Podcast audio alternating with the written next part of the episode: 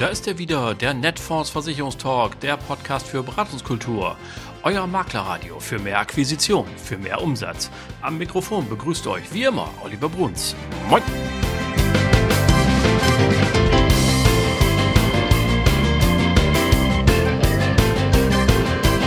So, liebe Leute, ganz herzlich willkommen zu dieser Folge. Sie ist wieder mal eine besondere, besonders deswegen, weil ich ähm, jemanden bei mir sitzen habe, der vermutlich mehr Abonnenten hat als ich. Ich versuche täglich aufzuholen und äh, liebe Hörer, also ordentlich weitererzählen, was ihr für einen coolen Podcast hier hört.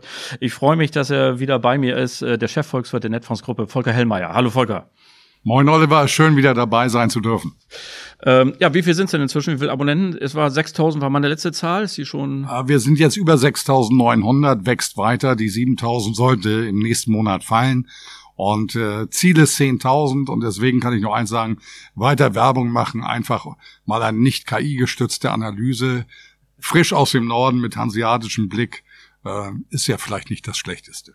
Absolut. Also jeden Morgen erhältlich der Hellmeier Report. Ähm, ihr findet unten in den Show Notes unter diesem Podcast auch den Link dazu. Wer noch nicht angemeldet ist, einfach machen, ist kostenlos und äh, man wird dann jeden Morgen zum Frühstücksei informiert, was der Stand der Dinge ist und mit tollen Fakten und einem persönlichen Kommentar, klar getrennt, auch damit man deutlich sieht. Und eins kann ich versprechen, man wird nicht dümmer, ganz im Gegenteil, man erhält weitere Sicht auf die Dinge.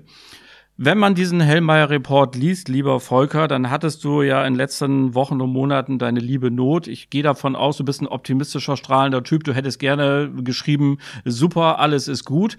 Aber leider äh, hast du ganz oft schreiben müssen, so gut sind die Dinge gar nicht. Und ich habe mir aber trotzdem gesagt im Vorfeld, wir machen heute eine Sendung über Zuversicht. Wenn wir vielleicht zunächst einmal, bevor wir auf die Zuversicht kommen, die das Versicherungsgeschäft ausmacht, was gibt's denn im Moment, was dich trotz all der Rahmenbedingungen, die wir haben, Zuversicht stimmt, dass es irgendwie alles noch besser werden kann? Ich setze auf Intelligenz, ich setze auf Intellektualität. Ich setze auch darauf, dass die Kraft des Normativ-Faktischen am Ende Politik, Wirtschaft zu bestimmten Entscheidungen zwingt, die ultimativ positiv sein werden. Beispiel. Euro-Defizitkrise. Wir haben so viele Länder abgeschrieben. Griechenland, ich erinnere mich dran. Ich habe damals dagegen gehalten, weil sie Strukturreform gemacht haben. Und da sah es wirklich malade aus. Und wo stehen wir heute?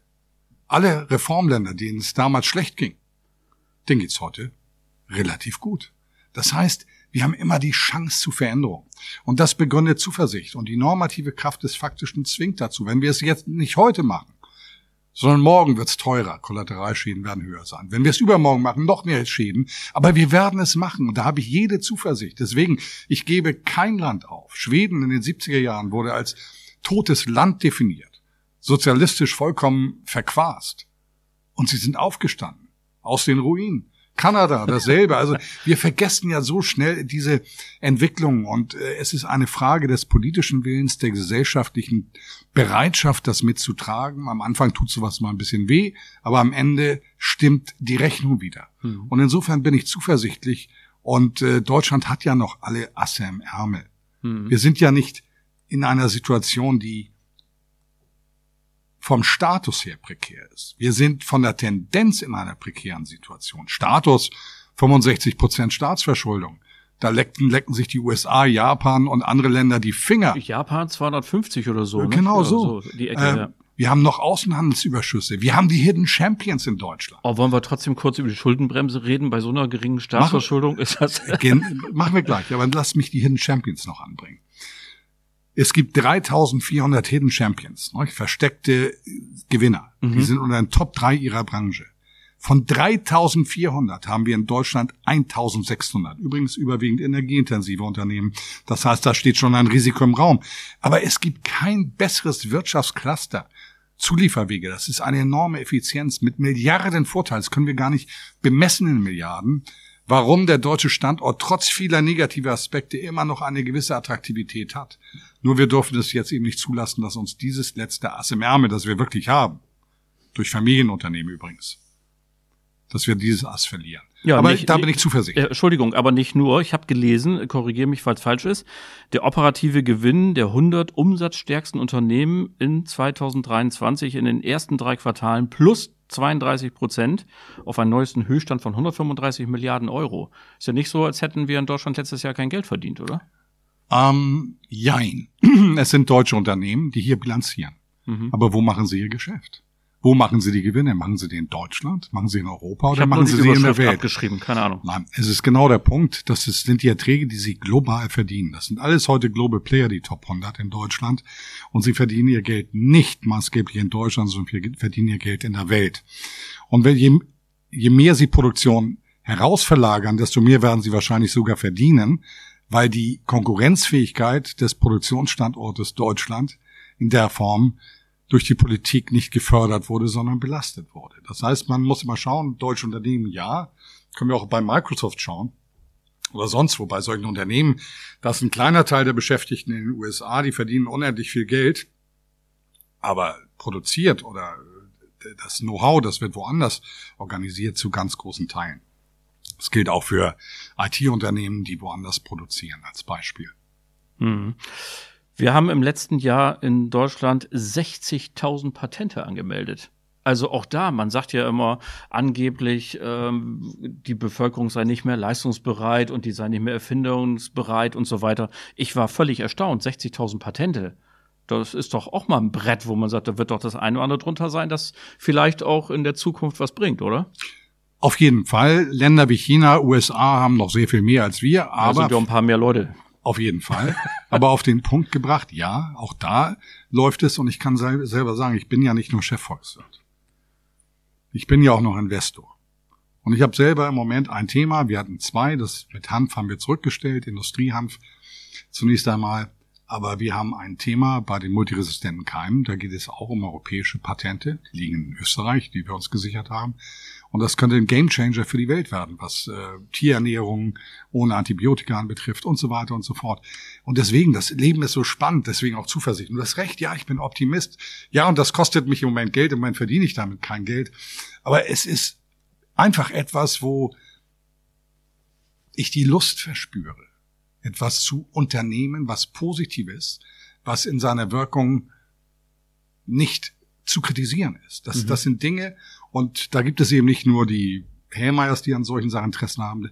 Da gibt es immer noch sehr viele in Deutschland. Nur wir müssen darauf achten, dass diese Menschen, die diese Lust zur Leistung haben, auch in ihrer Lust bestätigt werden durch die Politik. Hm. Und nicht, dass die Politik diese Lust konterkariert und dass am Ende dann diese Leistungen in fremden Ländern erbracht werden, weil dann würden wir unserer, unseren kommenden Generationen die Zukunft stehlen. Wir müssen also ein Stück weit den Leistungscharakter ertüchtigen unseres Landes, den Anspruchscharakter haben wir sehr lange ertüchtigt. Und wenn wir das tun, und ich sehe uns dazu in der Lage, dann werden wir so ähnliche Erfolge haben wie Griechenland derzeit. Die haben das nämlich auch gemacht, die haben das hinter sich und die äh, performen uns im Moment von vorn bis hinten aus bei allen wichtigen Strukturdaten, Aristoteles, Hellmeyer Report, und Konjunkturdaten. Und man kann sich ja auch mal an Griechenland, die, denen wir ja diese bittere Medizin verordnet haben, an dem kann man sich ja mal ein Beispiel nehmen, dass man als Lehrmeister vielleicht auch die eigene Lehre dann mal lebt. Ja. Gut, okay. Ähm, man könnte ja auch vielleicht auf die Fußballnationalmannschaft hoffen. Also die äh, großen Erfolge waren ja immer auch Spiegelbild der Zeit. Also wenn man sich erinnert, 1954, äh, Sepp Herberger äh, war nicht nur von seiner Art und Weise, passte er ja damals in die Zeit. Die Spieler haben ja stramm gestanden vor ihm. Dann 1974, Franz Beckenbauer, der Herr habe ihn sehr selig, ähm, als Kapitän der Mannschaft des Liberalen. Das war ja so diese Nachwirkung der Brandära und so. Ne? Das ist so eine Aufbruchstimmung.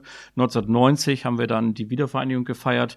Äh, 2006 haben wir irgendwie in der, der Welt gezeigt, wir können auch nett sein. und äh, 2000, äh, da sind wir zwar nicht Weltmeister geworden, aber trotzdem gutes Turnier gespielt. 2014 hat das auch was mit dem Land gemacht. Könnte das so auch, äh, spielt das vielleicht auch so ein bisschen so eine Rolle? Also stellen wir uns mal für einen Moment vor, Julian Nagelsmann würde es tatsächlich schaffen und eine Truppe zusammenbauen, die ein geiles Turnier spielt, ob es dann für einen Titel reicht oder nicht, dass das so einen Ruck gibt, wo man auch mal sagt, ach komm, wenn die das wieder packen so, dann, dann, dann geht's auch durch die Gesellschaft so ein bisschen. Ja, auf jeden Fall. Also wir haben das Spielerpotenzial. Es ist immer so, man, äh, wenn wenn man Trainer ist, dann hat man ja viele Solisten. Mache ich das wie in einem Orchester. Und ein Orchester kann die besten Solisten haben, wenn der Dirigent nicht gut ist, dann wird dann das Murks. Ja. Und äh, einem Herrn Nagelsmann traue ich das zu, aber wir sollten ja auch mal schauen, auf das schauen, was wir haben. Wir sind Weltmeister im Basketball. So. Wir sind Weltmeister, Handball glaube ich auch.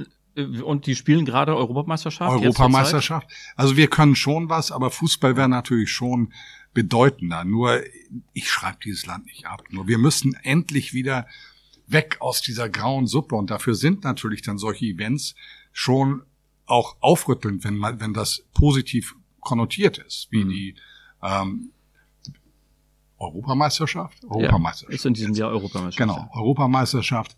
Wenn man da oben mitspielt und das, dann reißt das die Menschen auch mit, dann schafft es Lust auf Leistung. Und ich kann nur eins sagen, ich habe in meinem Leben doch auch Depressionen gehabt.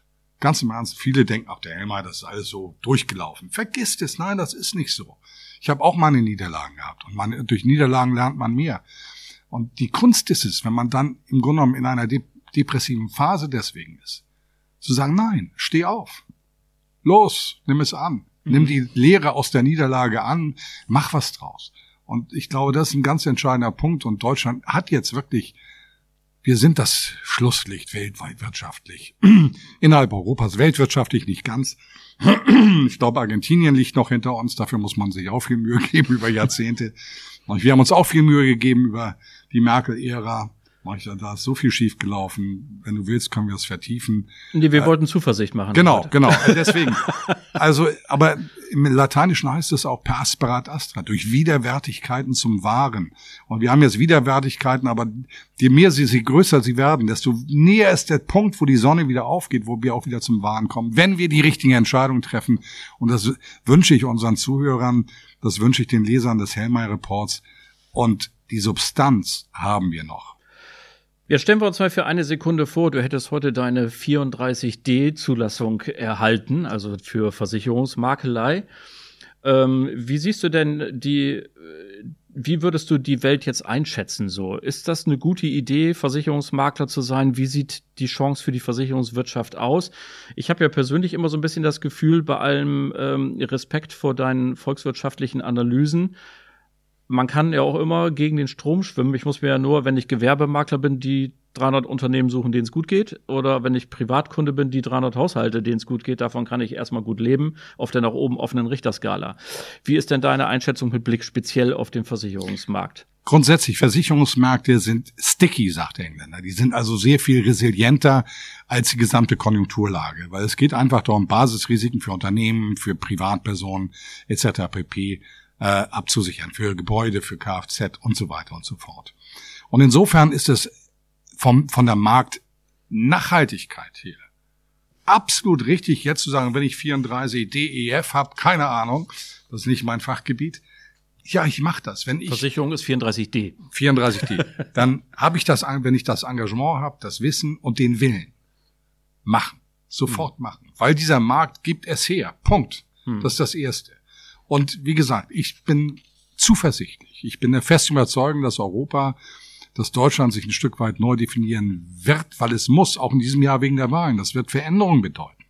Und es werden Veränderungen in meinen Augen sein, die zu einem besseren ökonomischen Ergebnis, wir bei Versicherungen reden wir auch über Ökonomie, dazu beitragen wird. Wenn wir mehr Wachstum haben, muss mehr, muss mehr versichert werden, ob im Unternehmenssektor oder im privaten Sektor, weil mehr Leute beschäftigt sind. Haftpflicht, Kfz, dies, das, jenes je mehr Wohlstand da ist, desto mehr haben die Bürger auch ein Interesse, ihren Wohlstand abzusichern über Versicherungen. Also Chancen wahrnehmen, Chancen sehen, Chancen verfolgen und das konsequent mit hohem Einsatz und dann funktioniert das. Also ich würde auch morgen, Oliver, wenn ich morgen wüsste, ich rauche, das weißt du, ich lebe ein intensives Leben, ich bin 60 und angenommen, mein Arzt würde sagen, Herr Helmer, Sie haben noch sechs Monate ich würde so weitermachen, wie ich immer weiter, wie immer, wie ich gelebt habe. Ich würde weiter investieren. Einfach weil alles andere mich doch nur runterziehen würde. ich habe Lust, was Positives zu machen. Apfelbaum, oder? Ja, genau so. Ja. Also ich, ich finde das Leben fantastisch. Ich bin Optimist und bis zu meinem letzten Atemzug werde ich meine Frau Conny lieben und ich werde weiter diesen Weg gehen. Und deswegen einer der Gründe, warum ich bei Netfonds bin, ist, dass ich mir Ausbildung habe, im Renten, beim Renteneintrittstsalter nicht in Rente gehen zu müssen. Das wäre das nackte Grauen, hat Conny übrigens auch gesagt. Mein Gott, was willst du denn machen? Du spielst ja nicht mal Golf. der Volker den ganzen Tag zu Hause, wer es glaubt. Ja, ja, ja. Ähm, und vor allen Dingen ähm, Politik hin oder her aus Sicht eines Versicherungsmaklers. Ähm, die, das Absicherungsniveau staatlicherseits wird sich ja nicht erhöhen.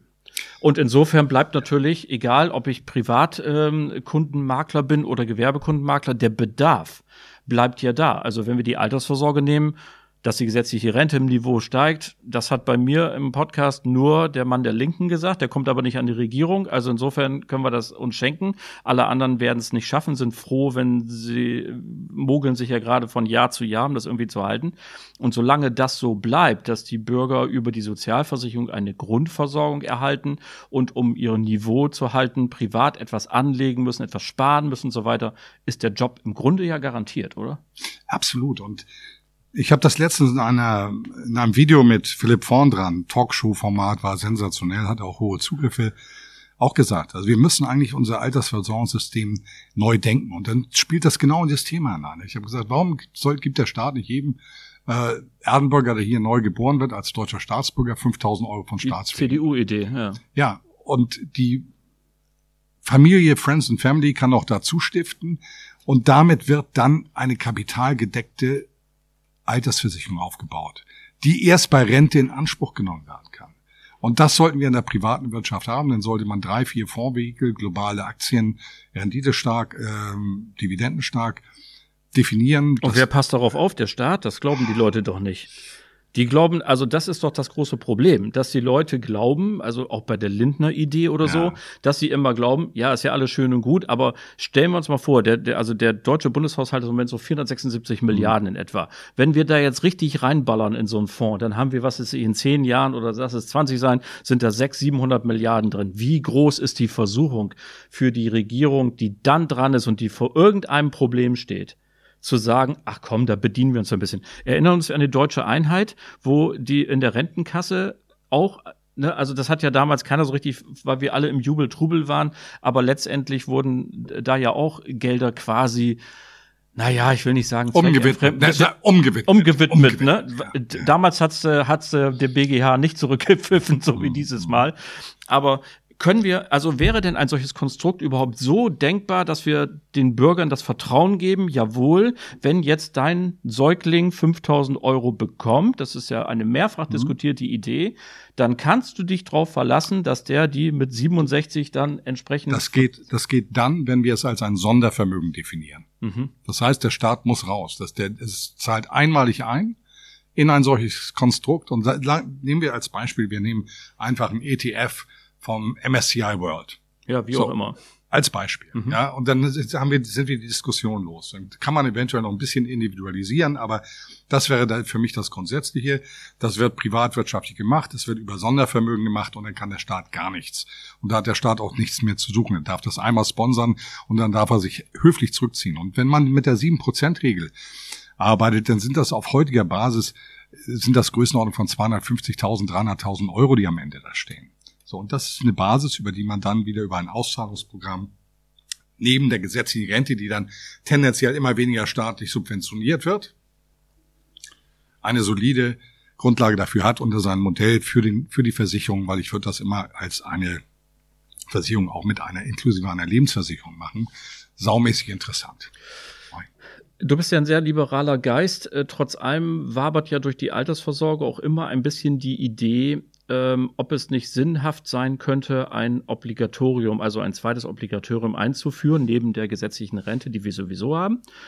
Zum Beispiel eine verpflichtende betriebliche Altersvorsorge. Wird immer mal wieder diskutiert ähm, vor dem Hintergrund, 40 Prozent der Haushalte können nicht sparen. Die stehen ganz besonders in diesem Wettkampf zwischen dem Konsum sei er notwendig oder auch einfach erwünscht und der Notwendigkeit eben zu sparen. Die sind ganz besonders davon betroffen, weil sie eben die berühmten Euro immer umdrehen müssen, als andere Menschen, die mehr Geld verdienen, wo es vielleicht ein Tick einfacher fällt. Könntest du dir vorstellen, dass, weil es, also ich, ich denke das ja immer so, dass ich sage, meine Güte, das kann doch nicht sein, dass wir der nachfolgende Generation hinterlassen wir jetzt ja schon so zwei, drei Kleinigkeiten, ja. Also mhm. die Wetterextreme werden mehr, die, dann ist unsere Infrastruktur nicht in Ordnung, es liegt immer noch kein Glasfaser und wir könnten ja tausend Probleme aufzählen, wo wir sagen, da hinterlassen wir den ja was. Wir können den doch nicht auch noch eine ganze Generation da lassen, die irgendwie mit der Rente nicht klarkommt. Von diesen anderen sag ich mal, ethisch-moralischen Dingen, dass man sagt, Mensch, wenn da jemand ein ganzes Leben lang gearbeitet hat, verdammt nochmal, der muss doch im Alter zurechtkommen. Davon mal ganz abgesehen. In diesem Zusammenhang, weil man eben sagt, die Leute machen es nicht freiwillig oder nicht in der Größenordnung freiwillig, hat der Staatssekretär Schmachtenberg vom Arbeitsministerium gesagt, also wenn wir es nicht schaffen, die BAV auf 80 Prozent Durchdringung zu bringen, wir liegen jetzt ungefähr bei 50, 55, dann müssen wir über ein Obligatorium nachdenken. Gute Idee? Da schlagen zwei Herzen in meiner Brust. Also grundsätzlich erstmal klingt das gut. Für Unternehmen, die ertragsstark sind, an sich nicht das Problem. Wenn wir uns aber anschauen, dass unser Kapitalstock im Moment in der Tendenz erodiert, dass also die Summe der Unternehmen zurückgeht, dass Unternehmen Produktion verlagern, weil wir keine Konkurrenzfähigkeit haben, dann ist das auf Sicht jetzt der nächsten fünf Jahre in meinen Augen kontraproduktiv, weil es die Kosten für die Unternehmen erhöhen würde. Mhm. Weil das wäre ein Addendum, was oben drauf käme. Weil sie 20 Prozent Pflichtbeitrag haben. Genauso. Und deswegen sage ich, für den mich. haben sie aber so oder so. Also Mensch, sparen sie dem, weil die Leute eben keine BAV abschließen. Ja, also zwei Herzen in meiner Brust. Ich finde die BAV super. Ich habe selber eine. Ich, ich war 17 Jahre bei der Bremer Landesbank. Da habe ich meine betriebliche Altersversorgung und äh, plus eine Rente, die übrigens auch nicht so schlecht ist. Ich glaube, seit meinem 28 Lebensjahr zahle ich Höchstbeiträge in das System ein. Ich glaube, das ist dann auch nicht so übel. Aber lange das ist ja 1000 Euro immerhin. du bist zynisch. ja. Nein, aber lange Rede, kurzer Sinn. Grundsätzlich BAV ja. Aber ich würde es im Moment nicht verpflichtend machen. Aber perspektivisch ist das eine Möglichkeit, wenn wir, und jetzt entscheiden, wenn wir die Kosten für den Kapitalstock für die Unternehmen in anderen Bereichen, wo wir überzogen haben, auch wieder reduzieren. Das heißt, nehmen wir mal zum Beispiel Steuerlast. Wir müssen, wenn wir Zukunft haben wollen, auf einem international konkurrenzfähigen Niveau sein. Das ist eine sehr gute Idee. Da wollte ich nämlich, ja. habe ich mir nämlich noch notiert. Ich habe Folgendes gelesen. Ich bin nicht so ein Experte wie du. Ich kann nur lesen und dich das fragen. Kaum ein Land besteuert Arbeit so stark und Vermögen so gering wie Deutschland. Ist das noch richtig? Oder müssen wir nicht inzwischen auch ein bisschen umdenken und vielleicht die, äh, die Arbeit etwas weniger besteuern und damit meine ich auch die Sozialbeiträge mit. Ich meine jetzt mal die Steuerlast, also Einkommen, Lohnsteuer und auch die Sozialbeiträge mit. Vielleicht ein Tick von der Steuer weg und vielleicht hin auf andere Einkunftsarten wie Mieten, Pachten, Aktiengewinne und so weiter. Wäre das eine Idee oder müssen wir nicht doch nachdenken, wenn wir eben Arbeitsbesteuerung runternehmen, zu sagen, wir müssen über eine Vermögensteuer, sie steht ja im Gesetz, sie wird ja noch nicht ausgeführt im Moment, vielleicht über die Wiedereinführung nachdenken? Wie übrigens bei Herrn Weigel, der hatte, war, glaube ich, der letzte Finanzminister, der sie hatte, ne? Also, auf den Punkt gebracht, der Staat, das hast du selber gesagt, hat 476 Milliarden Einnahmen. Ja, nur der Bundeshaushalt. Ne? Nur der Bundeshaushalt. Mhm. Und das sind die höchsten Einnahmen, die es je gegeben hat. Wir haben kein Problem. Äh, nochmal, ich will keine neuen Steuern. Ich will nein, nein, ich will nur sagen, umverteilen. Ne? Wir müssen runter. Wir müssen wieder sagen, soziale Marktwirtschaft heißt nicht sozialistisch, heißt nicht, dass jeder das Recht auf Faulheit hat, sondern in der sozialen Marktwirtschaft hat sich jeder einzubringen. Aber hat denn jeder das Recht auf unbegrenzten Reichtum? Also, das, ich würde das nicht absprechen wollen, aber machen wir es smarter. In den 50er Jahren gab es einen Höchststeuersatz. Der lag bei du prohibitiven weißt. 56 Prozent. Ja. Aber er zog bei Einkommensgrößen, inflationsbereinigt, vergleichbar heute mit 350.000 Euro. Da habe ich kein Problem. Mhm. Sag ich ganz ehrlich. Mhm. Ich habe aber ein Problem, wenn der Spitzensteuersatz wie jetzt bei gut 50.000 Euro einsetzt. Mhm. Das ist die Negation des Leistungsprinzips. Immerhin steigt der Grundfreibetrag auf 11.748 Ich habe dich unendlich lieb. ich habe es mir extra ausgedruckt. Ja, nochmal die kalte... Und der Kinderfreibetrag steigt auch. Wunderbar. Aber die kalte Progression ist über wie viele Jahrzehnte nach oben gelaufen. Da, dadurch haben wir ja dieses Problem im Endeffekt. Da hat auch lustigerweise die rot-grüne Regierung unter Schröder mit angefangen, ne? Natürlich. Etwas Spaß muss sein. Irgendwie fällt mir Roberto Blanco gerade ein. Ne? also bei lange Rede, kurzer Sinn. Ich möchte eigentlich, dass dieses System sich ertüchtigt. Ich stehe absolut für die soziale Marktwirtschaft. Ich bin der festen Überzeugung, dass der Produktionsfaktor Kapital auch Verantwortung leben muss für ein System. Nur dann wird es fair sein. Und ich möchte den Gedanken, lass mich den nochmal entwickeln. Es gibt drei Produktionsfaktoren. Boden, Arbeit, Kapital, vereinfacht. Manche sagen auch noch Umwelt, äh, Klima, nein, Boden, Arbeit, Kapital. Klima, Boden, im Boden ist alles drin. Und immer dann, wenn es ein Ungleichgewicht gibt, Meinetwegen der Produktionsfaktor Kapital wird nach 1990 Zusammenbruch des Kommunismus, Lohnarbitrage Ende international. Der Geschichte. Ja, Ende ähm, wird zu sehr forciert, zu Lasten des Produktionsfaktors Arbeit, dann gibt es Ungemach, dann kommt Sand in das Getriebe hinein. Gesellschaftspolitisch, staatspolitisch, was Stabilitäten anbetrifft. Das heißt, es muss immer darum gehen, einen Ausgleich zwischen diesen Produktionsfaktoren herzustellen. Das wird nie perfekt sein. Man wird nie das perfekte Equilibrium, Gleichgewicht bekommen, aber man muss sich latent darum bemühen und dann hat man die höchsten Effizienzgewinne in einem System. Das heißt, nur linke Politik ist Irrsinn und nur rechte Politik ist Irrsinn. Und jetzt setze ich noch einen drauf. Diese Begriffe links und rechts Sind, sind anachronistisch, oder? sind anachronistisch, sie sind eine Vereinfachung zur Verblödung der Allgemeinheit. Denn mal, ich muss wie ein Arzt schauen, ist das Problem angebotsseitig, nachgebotsseitig. Mal ist rechte Politik richtig, in Anführungsstrichen, mal ist linke Politik richtig. Und wenn ich jetzt Parteien habe, die sich nur auf einen Aspekt fokussieren, dann kommen wir in Ungleichgewicht. Das ist dasselbe jetzt mit der grünen Politik. Ja, es ist richtig, eine grüne Politik zu machen, aber bitte pragmatisch, nicht ideologisch. Wenn wir Deutschlands Wirtschaft zugrunde richten, werden wir für das Klima, ich gebe dir drei Möglichkeiten, nichts, gar nichts oder überhaupt nichts erreichen. Mhm. Denn das ist teuer, diese grüne Transition. Die muss man sich leisten. Dafür braucht man einen Kapitalstock, die Summe der Unternehmen, die alle unter, äh, die alle Einkommen für Staat und private Haushalte ultimativ generieren, direkt oder indirekt. Diese Dinge, diese Komplexitäten werden nicht begriffen.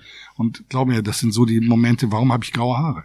Mein Vater wurde 86, hatte kaum graue Haare. Ich habe auch keine graue Haare, grauen Haare wegen Conny oder wegen des HSVs, obwohl da, da gibt es schon Gründe.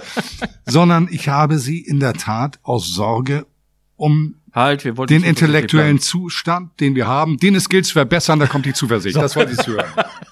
Sehr gut. Also interessant finde ich auch in der Rückschau in der Bundesrepublik, dass es manchmal wirklich Entscheidungen gegeben hat, von einer Regierung, also sag ich mal, Agenda 2010 von Gerhard Schröder war ja keine Revolution, wo man sagt, die hätte man jetzt einer linken Regierung zugetraut. Mhm. Es war ja sehr wirtschaftsliberal auch. Äh, Helmut Kohl macht das erste Umweltministerium. Ähm, Angela Merkel führt den Mindestlohn ein zum Beispiel. Also es fallen einem ganz viele Dinge ein, wo man denkt, das ist eigentlich schon immer verquer gewesen. Insofern bin ich nah bei dir zu sagen, links und rechts sind eigentlich anachronistische Dinge. Pass auf, ich habe noch ein paar, ich habe ein bisschen gegoogelt, was es für gute Nachrichten gab 2023. Mhm. Bin mal gespannt. So zwei, drei können wir machen, weil du gerade gerade sagtest, Boden zum Beispiel. In Schweden sind seltene Erden gefunden worden und Teile der Presse jubeln. Jetzt sind wir endlich unabhängig von China. Was sagst du dazu? Klasse. Es gibt auch bei uns seltene Erden. Es gibt ganz viel seltene Erden. Es ist die Frage, ist man bereit, den Aufwand dafür zu betreiben, weil das ist dirty Business, dreckiges Business, nicht wirklich ESG-konform, was dabei, äh, aber wir haben die Möglichkeiten und ja, dann lass sie uns nutzen. Mhm. Dann, ähm, was haben wir noch? letztendlich, trotz aller Wehen, der Gasnotstand ist ausgeblieben. Gefroren hat keiner. Stimmt. Äh, haben wir uns teuer erkauft. Äh, die Nachwehen haben wir heute noch in, in, in der Preisgestaltung. Aber das äh, wesentliche Thema, das existenzielle Thema ist bereinigt und auch für die laufende Saison sieht es gut aus. Die Lager waren bis zuletzt sehr hoch gefüllt im 90-Prozent-Bereich oder knapp darunter. Also von daher, die Versorgungssicherheit ist für dieses Jahr gewährleistet und so schaue ich das Ganze jetzt erstmal an. Weil ich will jetzt nicht über langfristige Versorgungssicherheit reden, aber nee, da nee, gibt es auch wieder Möglichkeiten, mhm. die manche vielleicht Chance. heute noch nicht auf der Agenda haben, die aber das verrate ich hier aber an dieser Stelle nicht, Oliver. Die, die aber ziehen werden, da bin ich ganz sicher. Man könnte den Hellmeier-Report vielleicht abonnieren und ja, dann vielleicht eine Möglichkeit. Ich habe gelesen, das BMW Stammwerk stellt auf E-Mobilität um, ohne einen einzigen Arbeitsplatz zu verlieren.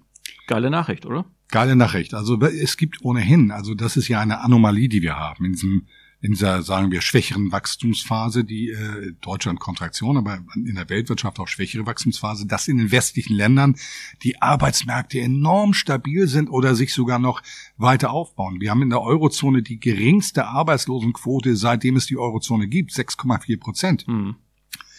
Und auch bei uns, Deutschland ein bisschen anders. Wir kommen von 5 auf 5,9 hoch, aber insgesamt bleiben die Arbeitsmärkte resilient. Wir haben das Problem, dass die Babyboomer gehen und deswegen achten die Unternehmen auch drauf, ihr Personal zu halten, weil wenn es einmal weg ist, bekommt man es so schnell nicht wieder. Das ist wohl das, so. Das ist also auch ein, ja. es gibt mehrere Aspekte, es ist also nicht eine Konjunkturaussage, die dahinter steht, sondern es ist eigentlich eine Ausbildungsfrage, eine Frage der Verfügbarkeit von Fachpersonal, die im Moment dazu führt, dass man viele Arbeitnehmer, die man vielleicht früher in einer anderen Phase freigesetzt hätte, heute nicht freisetzt. Mhm.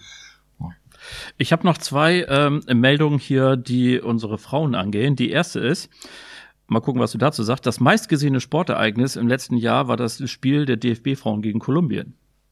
Finde ich klasse. Cool, und ich muss dir eins sagen, ich war, also ich, ich bin überhaupt nicht frauenfeindlich. Ich liebe sie. Und Conny, Conny weiß das sowieso. Ähm, ich liebe nur sie in dem Sinne. Ich bin monogam. Aber auf den Punkt gebracht. Ich habe im letzten Jahr meine Liebe zum Frauenfußball gefunden. Ganz im Ernst, hat mir mehr Spaß gemacht als die Spiele der, der, der, der, der Männernationalmannschaft. Ja, wenn ich, und ich finde es fan wäre, hätte es mir auch mehr Spaß gemacht. Und, und, und weißt du, was ich toll fand, ist tatsächlich die technischen Finessen, die da hm. mittlerweile feststellen. Ich war wirklich sehr, sehr angetan, begeistert. Ich freue mich darüber. Der Frauenanteil an deutschen Unternehmensvorständen steigt auf 18,3 Prozent. Eine gute Nachricht? Grundsätzlich ja, aber ich habe, sage ganz offen, ich bin ein Mensch des Leistungsprinzips. Ich halte diese ganzen Geschichten, ja, jetzt wird man mir sagen, ach, wieder so ein alter weißer Mann, dass man Positionen prozentual besetzen will. Ich halte die für grundsätzlich falsch. Wir haben mhm. ganz tolle Frauen in Deutschland, die super leisten.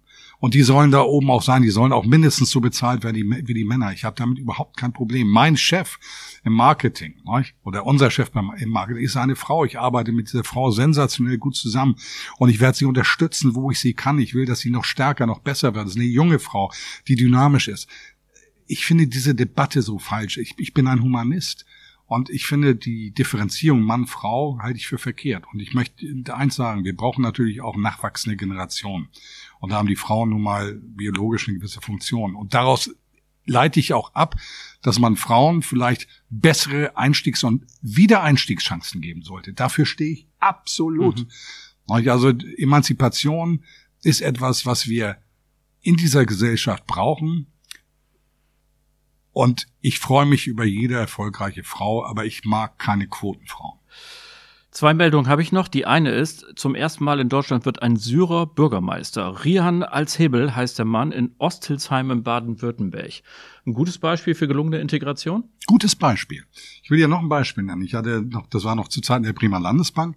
Da hatten wir jemanden, der aus dem Irak geflüchtet war, einen jungen Mann, der bekam Ausbildungsplatz, sein Deutsch war extrem holprig. Der war so fleißig sensationell. Sein Deutsch wurde immer besser und er hat sich mich als Partner ausgesucht. Und ich habe das gerne angenommen.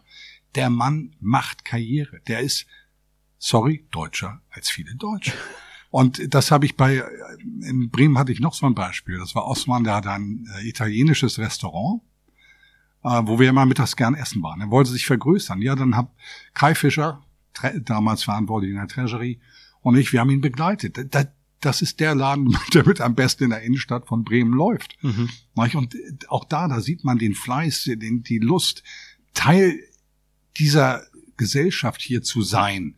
Und da ist es mir doch vollkommen wurscht, ob einer Syrer, Iraki, Türke oder sonst etwas ist, sondern das macht die Menschen aus und wir sollten uns in Deutschland mal eins sagen. Und das ist ganz wichtig. Warum sind wir eigentlich so, wie wir sind? Du, Oliver und ich, Volker weil während der Völkerwanderung alles über uns einmal genetisch rübergepflastert ist. Also da kamen die Wikinger da, von oben unten. Wir sind doch nicht etwas, was, was es seit Millionen Jahren gibt, sondern wir sind doch ein Produkt aus einer Mischung und dadurch haben sich diese ganzen Eigenschaften ergeben. Und ich lade jeden dazu ein, dann wird es halt ein bisschen bunter, aber ich, ich erwarte von den Menschen, die herkommen, wie der Syrer, wie dieser Azubi damals bei der Bremer Landesbahn, wie Osman, dass man sich einbringt und auch Teil des Ganzen sein will. Dass man also ein konstruktiver Teil ist und nicht ein kalter Fisch und an sich sagt, ich möchte nur abgreifen und so weiter. Letzte gute Nachricht, die auch sofort auf das ähm, Konto der Versicherungsmakelnden einzahlt, die Inflation sinkt wieder. Richtig. Ähm, ist jetzt nicht so überraschend, weil es war ja natürlich sehr stark von exogen, von außenwirkenden Faktoren, insbesondere Energiepreisen getrieben. Das Ganze hat sich normalisiert. Was wir sehen, so es gibt eine gewisse ähm, Widerstandsfähigkeit der Inflation jetzt auf den erhöhten Niveaus. Wir müssen unterscheiden. Das eine ist der Verbraucherpreis. Da waren wir jetzt in Eurozone 2,4, jetzt wieder 2,9 Prozent. Wir kommen von über 10. Also von daher schon mal sensationell gut, was Stabilität anbetrifft. Deutschland 3,7 Prozent, zuvor im Low 3,2. Wir müssen auf die Kerninflationsrate achten. Das ist das, was wirklich aus der Volkswirtschaft sich selber gibt, das dann auch durch die Lohnpreisspirale. Und da liegen wir so bei Größenordnung zwischen dreieinhalb und vier Prozent in den USA und in der Eurozone.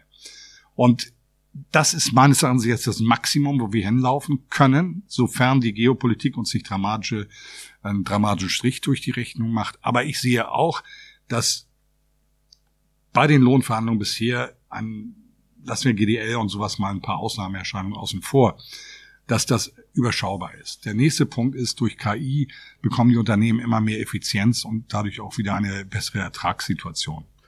Also, wenn ich das Ganze nehme, diese Effizienz heißt auch weniger inflationärer Druck. Ich sehe uns schon zurückkommen Richtung drei Prozent, vielleicht auch mal zweieinhalb Prozent über die nächsten zwölf Monate, aber das eher im zweiten Halbjahr und damit Entspannung und damit auch das Thema Zinssenkungen. Und das ist alles ein Grund, zuversichtlicher zu sein. Auch am Immobilienmarkt. Ich habe gerade den NCS-Report, den ersten verfasst. Der geht in den nächsten Tagen raus für unsere, für unsere Kreditsparte. Und wenn man die gesamten Determinanten sich mal anschaut, dann sieht man jetzt auch für die Immobilienmärkte die Chance auf Bodenbildung. Wir sind in der Spitze bei zehnjährigen Bundesanleihen bei knapp drei Prozent gewesen der Rendite.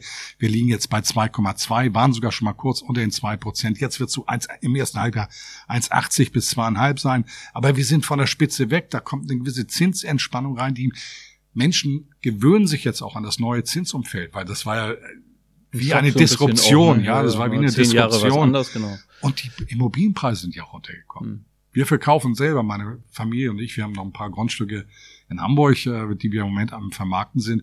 Und da sehen wir plötzlich, ups, jetzt kommt Interesse rein. Also ich habe anekdotische Evidenz, aber nicht nur die, sondern auch das ist ein Grund hier zu sagen, ja, damit ergeben sich bessere Grundlagen als im Jahr 2023 nach vorne schaut.